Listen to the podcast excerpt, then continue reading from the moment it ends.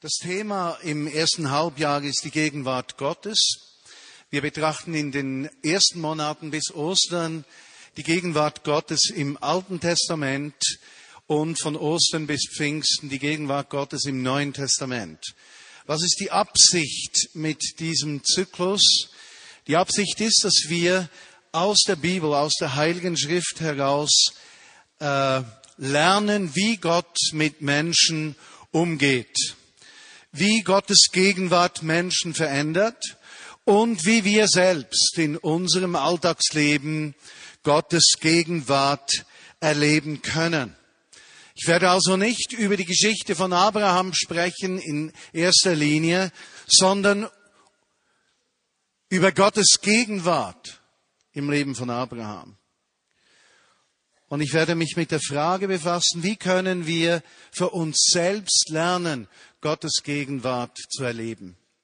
Ich habe in der vergangenen Woche zwei Erlebnisse gemacht, wie Gott Beziehungen baut mit uns, aber auch wie er uns dabei hilft, Beziehungen mit Menschen zu bauen, die geprägt sind von der Gegenwart Gottes. Zuerst ein ungemein ermutigendes Erlebnis, das ich am Freitagabend gemacht habe. Ich war am Freitagabend in unserem Preteens-Programm.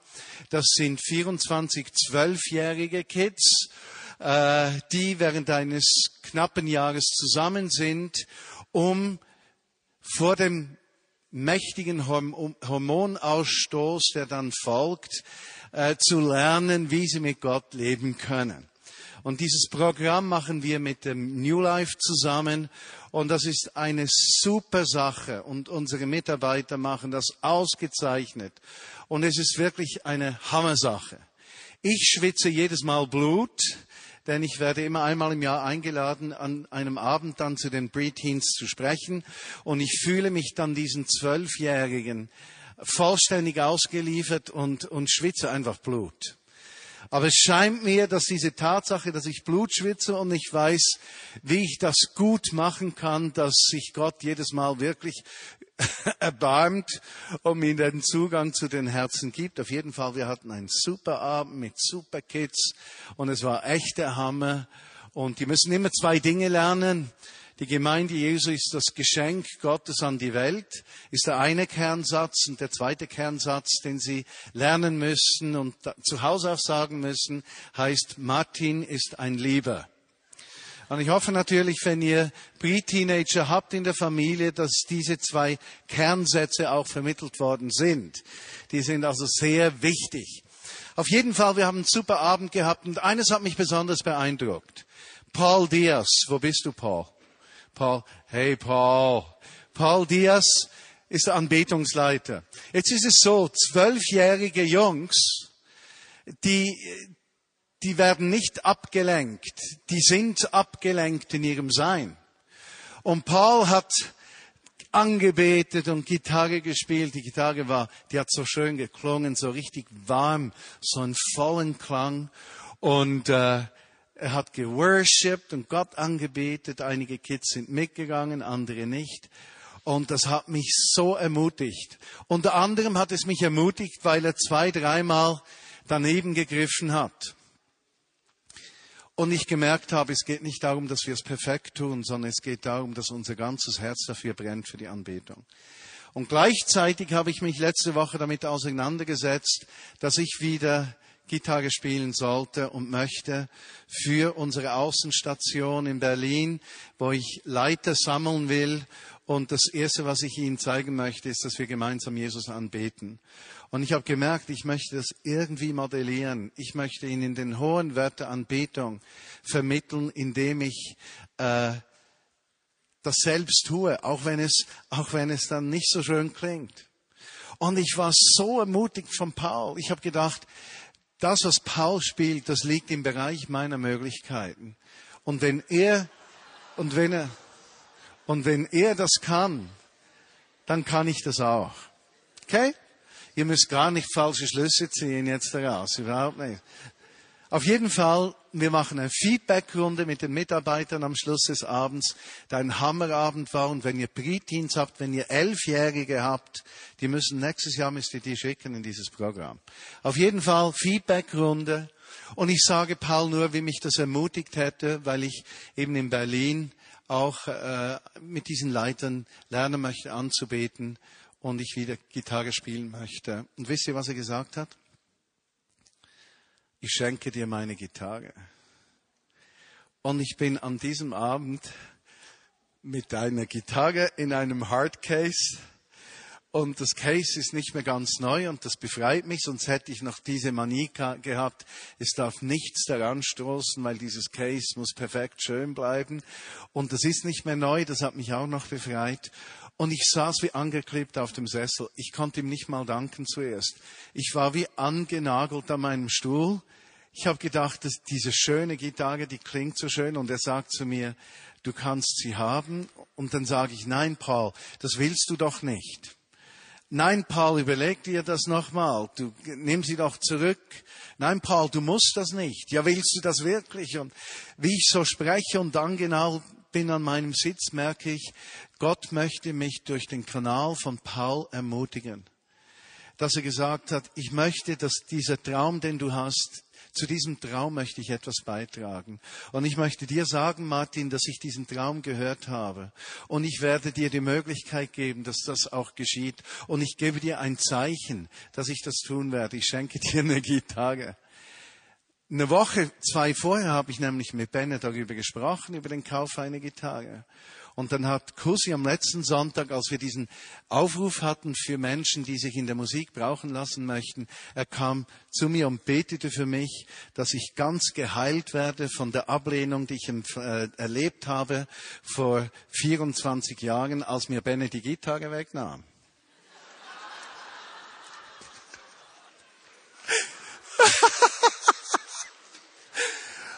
Ah, dann habe ich gemerkt, so, also das war jetzt ein Witz, natürlich. Hoffentlich habt ihr das gemerkt. Nicht, dass jemand kommt, ach du Arme. Auf jeden Fall habe ich gemerkt, Gott nimmt Dinge ernst. Gott baut seine Beziehung zu mir. Gott kommt zu mir in kleinen Dingen. Und es hat mich so berührt. Ich meine, ich habe die, die, die schön, wenn am Morgen die Gitarre. Äh, es war wie Weihnachten. Und dann am Schluss konnte ich aufstehen und Paul auch umarmen. Und ich muss ihm eines versprechen, Paul, das stimmt, dass ich dir mal was vorspiele. Gell? Oder wir könnten zusammen anbeten oder sowas machen, Paul. Also es war herrlich. Und das ist ein Teil der Predigt heute. Gott baut eine Beziehung zu dir. Er nimmt deine Träume wahr. Er spricht mit dir. Er spricht in unterschiedlicher Weise mit dir. Er spricht so, wie du es verstehst, an dem Ort, wo du bist. Gott hört dich. Gott reagiert. Ich habe ein zweites Erlebnis gemacht diese Woche. Äh, am Dienstag hatte ich frei und ich kriege einen Telefonanruf von Georgia, ich sollte ein Baby taufen gehen. Nun gut, ich habe gesagt, ja, ich habe frei, oder Mann, kannst nicht zu scheinen fragen. Und George sagt, hör mal, es ist doch das Schönste, was man ähm, tun kann, wenn man frei hat, sich zu verschenken und Gott zu erleben. Ich habe Bob Fulton bei mir gehabt. Wir waren im Berner Oberland und Bob war ganz heiß, das auch zu tun. Und dann machen wir uns also abends um 17 Uhr auf, nach Bern zu gehen. Wir haben bestimmt eine halbe Stunde gebraucht, bis wir das Zimmer gefunden haben. Bob hat ein böses Bein sagt man schweizerisches Böses bei, der muss sein Knie ersetzen lassen und der humpelte durch das Krankenhaus. Und ich war desorientiert. Und so geht mir durch den Kopf, ich bin total bekloppt, ich habe eine totale Meise, ich bin total krank, wie kann ich einfach ins Blaue raus, auf nichts raus, mich auf etwas einlassen, wovon ich nicht mal weiß, was es soll. Und innerlich habe ich gemerkt, aber Gott möchte, dass ich diesen Schritt tue. Nun, um welche Person ging es?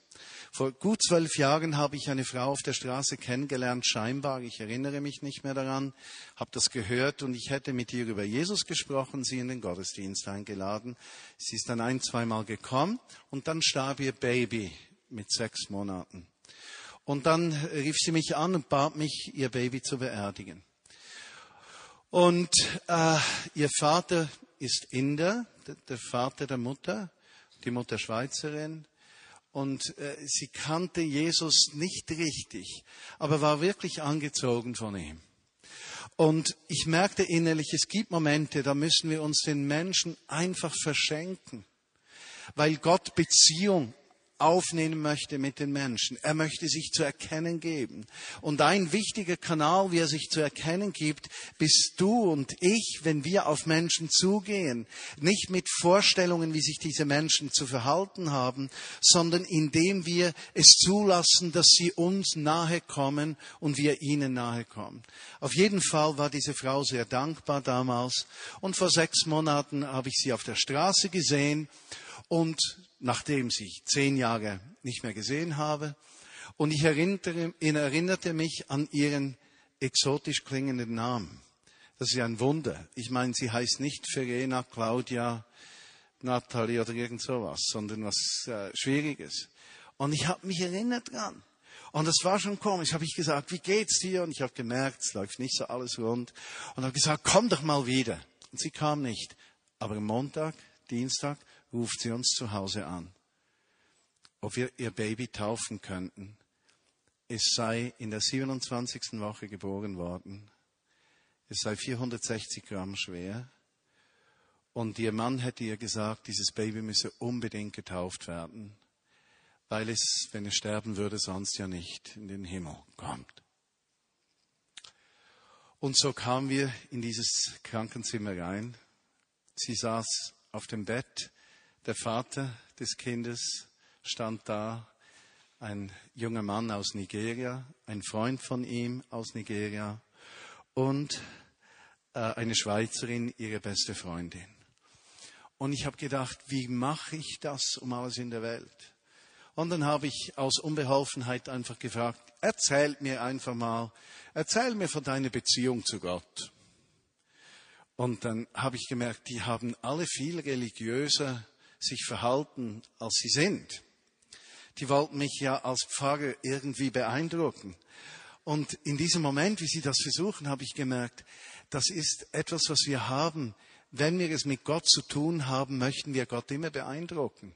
In irgendeiner Weise, um ihn barmherzig zu stimmen, um ihn gut zu stimmen.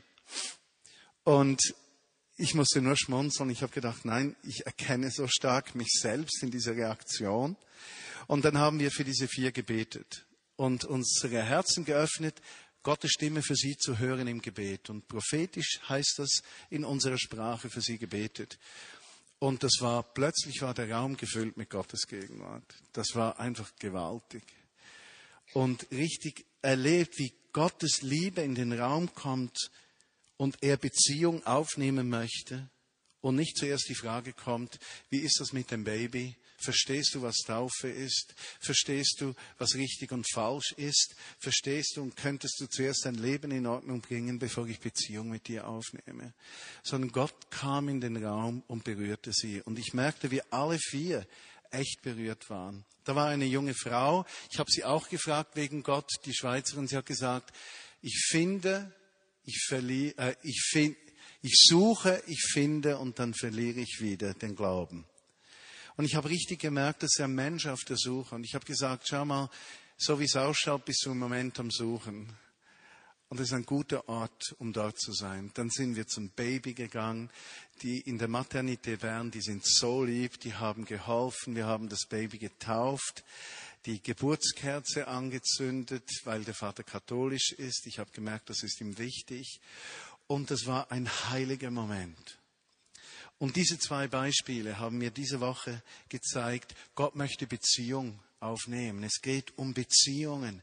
Wie entwickelt er Beziehung zu uns? Indem er uns ernst nimmt, indem er uns in den kleinen Dingen unseres Lebens begegnet. Wie können wir Beziehungen aufnehmen mit Menschen?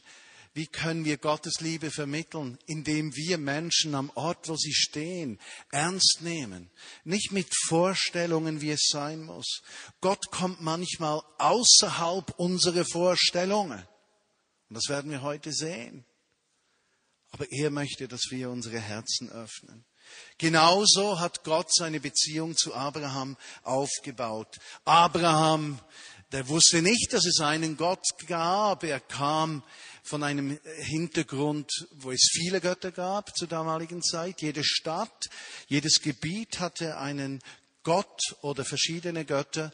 Und wenn ein Mensch sich auf die Reise machte und umzog, dann nahm er die Götter dieser neuen Umgebung eigentlich immer an.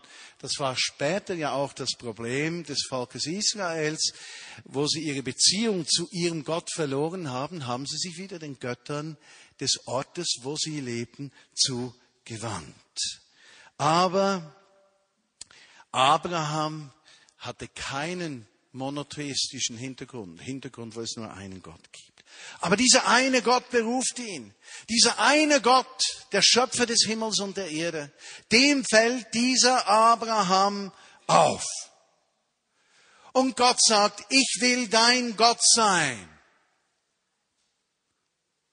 Und dieser Gott, als er sich ihm offenbarte, 1. Mose 12, wenn ihr das aufschlagt, der sagte ihm nicht, es gibt keine Götter, sondern er sagte ihm nur, folge mir nach. Ich will dir eine Beziehung schenken. Also er versuchte nicht dem Abraham zuerst ein theologisches Gebäude aufzuzwingen, sondern er nahm Beziehung auf zu ihm. Und er rief ihn aus seiner Umgebung heraus, aus dem gewohnten Umfeld, wo er war. Und Abraham verließ sein Land, seinen Clan, seine Sicherheit, seine Familie, sämtliche Sicherheiten verließ er, um sich diesem einen Gott anzuvertrauen. Und es scheint, dass Gott diese Bereitschaft, Sicherheiten hinter sich zu lassen, erkannt hat. Und dass das wie die Antwort von Abraham war, sich eben auf diese Beziehung zu Gott einzulassen. Wie lässt du dich auf die Beziehung zu Gott ein? Indem du bereit bist, Sicherheiten hinter dir zu lassen. Indem du bereit bist, dieser Gegenwart Gottes mehr Vertrauen zu schenken als den Umständen, in denen du lebst. Und dann gab ihm Gott drei Verheißungen. Die eine Verheißung war, Abraham, gehe in ein Land, das ich dir schenken möchte. Macht noch Sinn. Er verheißt ihm Besitz, Örtlichkeit, sozusagen Wohlstand. Er verspricht ihm etwas Zweites in 1. Mose 12. Er sagt zu ihm, Abraham, ich werde dich und deine Nachkommen segnen macht Sinn. Für einen Menschen in der damaligen Zeit war die Sicherstellung des Clans, der Familie, der Fortgang des Stammes, der Familie grundlegend, ungemein wichtig, wichtiger als für uns heute. Also es wäre undenkbar gewesen, dass man auf das Kinderkriegen verzichtete. Aber dann bekam er noch eine dritte Verheißung, die sehr ungewöhnlich war. Und die dritte Zusage war, durch dich sollen alle Völker der Welt gesegnet werden. Das war ungewöhnlich. Aber Abraham öffnete sich dafür. Durch dich sollen alle Völker gesegnet werden. Er wusste zwar nicht, was er damit anfangen sollte, denn in seinem Leben sehen wir noch nichts von der Realisierung dieser Aussage, die Gott ihm geschenkt hatte. Aber er nahm sie offensichtlich auf. Das Volk Israel, das nach Abraham kam, hatte ja die gleiche Verheißung und Zusage, dass durch dieses Volk alle Völker gesegnet werden würden. Und das Volk Israel hat sich schwer getan. Sie haben sich schwer getan, die Zusage des Landes anzunehmen, denn sie hatten sich schwer getan, das Land einzunehmen, das Gott ihnen geben wollte. Sie taten sich schwer mit dem Gedanken, dass die nächsten Generationen von Gott gesegnet würden, denn wenn es ihnen gut ging, dann wandten sie sich von diesem einen Gott ab und suchten wieder die Götter, die dort waren.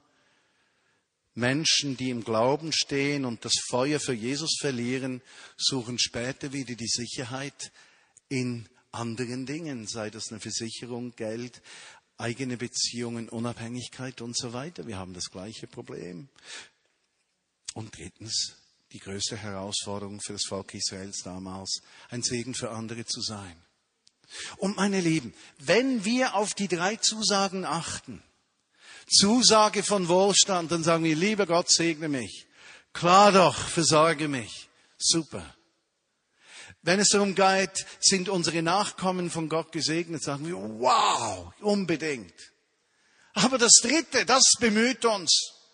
Durch mein Leben sollen andere gesegnet werden. Und dieses andere sollen gesegnet werden, hat das gleiche Gewicht wie Gottes Zusage zu mir. Also lernen, die ganzen Zusagen Gottes zu umarmen. Ich will, dass mein Leben ein Segen für andere ist. Und mein Erlebnis am letzten Dienstag dort in diesem Krankenzimmer war genau das. Durch mich sollen die Nationen gesegnet sein. Nigeria, Indien und die Schweiz. Versteht ihr? Es braucht gar nicht viel.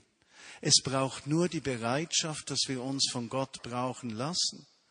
Aber häufig sind wir so beschäftigt mit uns und unserem Freitag, dass Gott nicht in unseren Freitag einbrechen darf. Vielleicht ist das bei dir nicht so, bei mir war es so. Was unterscheidet Abraham von vielen Menschen? Er gehorchte. Es war nun ja nicht so, dass Abraham die ganze Zeit Gott gehört hätte. Es war auch nicht so, dass Abraham Gott immer vertraute. Schau mal, Gott erwartet nicht deinen Perfektionismus, sondern deine Hinwendung zu ihm. Hast du das gehört? Gott erwartet nicht deinen Perfektionismus, er erwartet, dass du dich ihm hinwendest weil Glaube und Vertrauen nichts anderes sind als ein sich hinwenden zu dem, der uns helfen kann. Es war aber auch nicht so, dass Gott immer, wenn Abraham ein Problem hatte, dem Abraham gleich eine Offenbarung schenkte. Das war ja die riesige Herausforderung. Gott gab ihm immer genügend Informationen für die nächsten Schritte, aber wenn er in ein Problem kam, war Gott nicht gleich da. Er musste lernen, dass Vertrauen, sich anlehnen, sich öffnen ein Lebensstil ist und nicht ein Geschäft. Gott wollte dem Abraham zeigen, dass seine Zusagen sich auch erfüllen werden, wenn er das nicht gleich sieht. Nationen sollen von dir kommen. Hat er das gesehen? Nein. Wie viel Land hat Abraham in Besitz genommen? Wisst ihr wie viel? Das Grab seiner Frau. Das Grab seiner Frau. Das war alles. Der Rest, den er dann bebauen respektive brauchen durfte, der war ihm einfach für seine Herden geschenkt. Aber es gehörte nicht ihm. Zusagen, Vertrauen, wenn wir nicht sehen. Interessant. 1. Mose 15, kontinuierlich baute Gott seine Beziehung zu Abraham auf. Und es war eine Wechselseitigkeit. Gott gab sich zu erkennen und Abraham gab sich Gott gegenüber zu erkennen. Und ich habe das so erlebt in diesen zwei Beispielen diese Woche am Freitag, das mit der Gitarre. Also ich habe wie Gott zwei Wochen das zu erkennen gegeben, ich bin bereit, ich möchte das wieder. Und dann gibt sich Gott zu erkennen, indem er mir, ohne dass ich das so was gesagt hätte, mir die Gitarre schenkt. Eine Wechselseitigkeit. Mit dieser jungen Frau, mit dem Baby genauso. Sie kriegt das Baby, sie fürchtet sich und es entsteht eine Wechselseitigkeit. Sie öffnet sich, Gott begegnet ihr. Beziehungen bestehen auf Wechselseitigkeit. Und genau das wusste Gott und genau darauf ging Gott ein und er baute in Gesprächen eine vertrauensvolle Beziehung auf. Er blieb mit Abraham in Zwiegespräch. Und dieses Zwiegespräch, das er mit Abraham hatte, in 1. Mose 15 zum Beispiel oder 17, Gott erschien dem Abraham auf verschiedene Arten zu verschiedenen Zeiten, wenn er es nicht erwartete. Also es war nicht so, dass Abraham sagen konnte, um mit Gott zu sprechen, muss ich Knopf A drücken, wenn ich neun Kapitel Bibel gelesen habe, fünf Tage gefastet habe und einen Barmherzigkeitsdienst getan habe, dann habe ich das Anrecht auf eine Stunde Audienz beim lieben Gott und dann sagt er mir ganz genau, was ich zu tun habe. So einen Kausalzusammenhang gibt es nicht bei Gott. Die Geschichte von Gottes Gegenwart im Leben von Abraham ist, ist unerklärlich. Er kommt, er geht, er kommt in eine Form, in drei Männern, dass der Abraham gar nicht weiß, äh, was soll das? Er überfällt ihn. Um eines zu zeigen, Gottes Gegenwart kommt nicht so, wie wir es einpacken können mit unseren Vorstellungen. Es gibt nur eines, die Erwartungshaltung, dass er kommt. Ja, und so kriegt der Abraham im 1. Mose 15 die Zusage eines Sohnes. Nun ist es nicht so, wie viele denken, dass dann Sarah, seine Frau, eine Sünde begangen hätte. Denn damals war es natürlich so, wenn eine Frau keine Kinder kriegte, dann hatte der Mann das Recht, sich von der Frau scheiden zu lassen und eine andere Frau zu nehmen, damit er zu einem Kind kommt. Und dann gab es Eheverträge damals. Und in den Eheverträgen hieß es, wenn die Frau kein Kind bekommen kann, darf sie eine ihrer Mägde dem Mann geben und das Kind, das diese Magd gebären würde, ist eigentlich das Kind der Ehefrau. Weshalb Mägde waren Besitz des Großgrundbesitzers respektive des Großhirten oder des Clans. Und somit war die Tatsache, dass nicht Sarah, sondern die Magd dieses Kind kriegt, den Ismael, das war etwas ganz Normales. Da war keine Sünde drin, wie wir heute oftmals historisch gerne anmerken würden. Das gehörte dort dazu. Erst später sprach dann Abraham, äh, sprach Gott zu Abraham, er würde durch Sarah ein Kind kriegen. Erinnert ihr euch? Und als die Sarah dann das hört, dann lacht sie doch und wird dann korrigiert. Also Gott scheint immer wieder in Situationen reinzukommen und wenn der Mensch das nicht gleich versteht, dann zieht sich Gott nicht zurück, sondern er kommt nochmal. Es geht dir genauso. Wenn du Gott nicht hörst oder verstehst, dann sagt er nicht, ich spiele beleidigte Leberwurst. Jetzt breche ich meine Beziehung zu dir ab. Du bist doof, ich habe es dir einmal gesagt, werde dir es kein zweites Mal zu sagen. Nein, Gott kommt wieder. Er macht sich verständlich. Aber meistens so, wie wir es nicht erwarten. Und zu Zeitpunkten, wo wir es nicht erwarten. Ich habe doch am Freitag nicht erwartet, eine Gitarre geschenkt zu, äh, zu kriegen. Und ich habe nicht erwartet, an meinem Freitag vom schönen Oberland in die Maternität zu gehen, um Gott zu erleben. Aber Gott tut das so. Interessant, was es heißt von Abraham in vier Stellen im 1. Mose 15, 8. Abraham nahm dieses Versprechen ernst, er setzte sein ganzes Vertrauen auf den Herrn und so fand er Gottes Anerkennung. Oder Römer 4,3. In der Heiligen Schrift heißt es, Abraham setzte sein ganzes Vertrauen auf Gott und so fand er bei Gott Anerkennung. Gegenwart Gottes durch unser Vertrauen. Galater 3, 6. Erinnert euch einmal daran, was von Abraham gesagt wurde. Abraham glaubte Gott und so fand er bei ihm Anerkennung. Oder Jakobus 2,23. Das meint auch die Heilige Schrift, wenn sie sagt, Abraham glaubte Gott und so fand er seine Anerkennung. Ja, er wurde sogar Freund Gottes genannt. Gottes Gegenwart in deinem Leben ist eine Frage der Zulassung. Lässt du es zu, dass Gott kommt? Lässt du es zu, dass Gott in deine Schmerzen kommt? Lässt du es zu, dass Gott in deine Fragen kommt? Lässt du es zu, dass Gott die Führung deines Lebens übernimmt? Lässt du es zu, dass du zu einem Segen für alle Nationen wirst? Lässt du es zu, dass er dich materiell segnet oder bist du voll auf Leistung äh, getrimmt? Lässt du es zu, dass seine Kinder diesen Gott kennenlernen können und seine Gegenwart auch erleben oder nicht? Lassen wir das zu? Hungert uns nach dieser Gegenwart. Und wenn es etwas gibt, was diesen Abraham ausmachte, war es dieser Hunger mit der wenigen Information, die er hatte in seinem Leben, den wenigen zählbaren Gotteserfahrungen, blieb er dran und wandte sich nicht von Gott ab, außer bei einigen Gelegenheiten, wo er ungehorsam war. Und Gott verwarf ihn deshalb nicht. Gewaltig. 1. Mose 17, da sagt Gott, ich verspreche dir dein Land und als Zeichen des Versprechens gebe ich dir etwas. Beschneide dich, denn die Beschneidung soll ein ewiges Zeichen sein, dass ich dir dein Land verheißen habe. In der Geschichte vor Abraham lesen wir die Geschichte von Noah.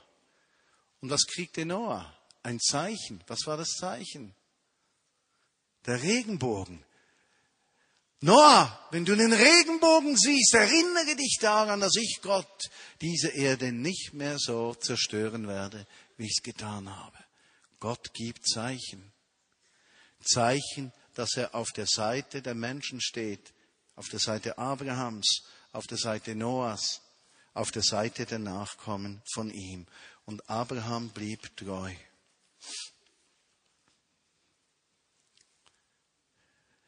Was lernen wir aus dieser Geschichte heraus? Was können wir lernen? Wir können lernen erstens, dass Gott nicht wie unsere Eltern ist, die nicht von der Seite des Babys weichen. Er gibt uns ausreichend Führung und Begleitung für die nächsten Schritte. Aber die Beziehung zwischen ihm und uns beruht auf Gegenseitigkeit. Er muss immer wieder hören, dass er eingeladen ist in unser Leben hinein. Es genügt ihm nicht, wenn wir ihm einmal im Leben gesagt haben, wir würden ihn lieben. Er will es jeden Tag hören. Und am Morgen, wenn du aus dem Bett kommst, zu sagen, Jesus, heute vertraue ich mein Leben dir an, damit du mich segnen kannst mit Land, dass meine Nachkommen gesegnet sind und alle Nationen der Welt durch mein Leben eine Ermutigung bekommen. Deshalb ist es mir so wichtig, dass die Vineyard Bern vielfarbig ist. Vielfarbig im Sinne von verschiedensten Menschen aus verschiedensten sozialen Hintergründen. Hier sollen sich starke, vermögende, erfolgsorientierte Menschen treffen können mit zerbrochenen Menschen. Hier sollen Menschen, die nichts zu klagen haben, die Gelegenheit bekommen, sich zu verschenken, damit Menschen in Not auferbaut werden können. Hier sollen die abgelehnten und zerschlagenen Hoffnung kriegen, weil sie Menschen begegnen, die sie wahrnehmen. Heute kam eine Person zu mir im 13 Uhr Gottesdienst und sagte zu mir, wenn Menschen mich wieder mal auslachen, Martin, dann schützt du mich, ja? Und ich kann euch die Lebenssituation nicht erklären. Ich kann euch nur sagen, dieser Mensch ist in einer unvorstellbaren Not der Identität. Aber dieses kurze Erlebnis war ein Gottesmoment, weil ich gemerkt habe, Gott fragt nicht, wo stehst du zuerst, sondern für diesen Menschen in seiner fundamentalen Herausforderung zählt nur eines, kann ich Gottes Liebe erleben? Die Geschichte von Sodom und Gomorra bei Abraham, da musste Abraham lernen, dass Gnade vor Gericht kommt. Erinnert ihr euch, wie er mit Gott gerechnet hat?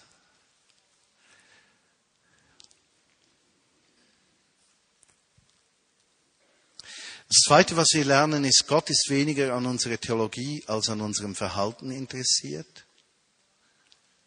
Drittens, Gott sucht unser Vertrauen und Gehorsam, denn ohne unser Vertrauen und unsere Bereitschaft kann er keine Beziehung haben zu uns. Und als letztes, wenn wir mit Gott eine innige Beziehung führen, dann nehmen wir teil an seinem Dienst in dieser Welt Eigentlich ehrte mich Gott diese Woche, als ich dieses Baby taufen durfte. Gott hat gedacht, der Martin, der wird das tun. Auf den kann ich zählen. Und als ich das realisierte, war ich berührt, dass Gott mich ehrt. Dass Gott mir diese Ehre gibt. Wo stehst du? Lass uns beten.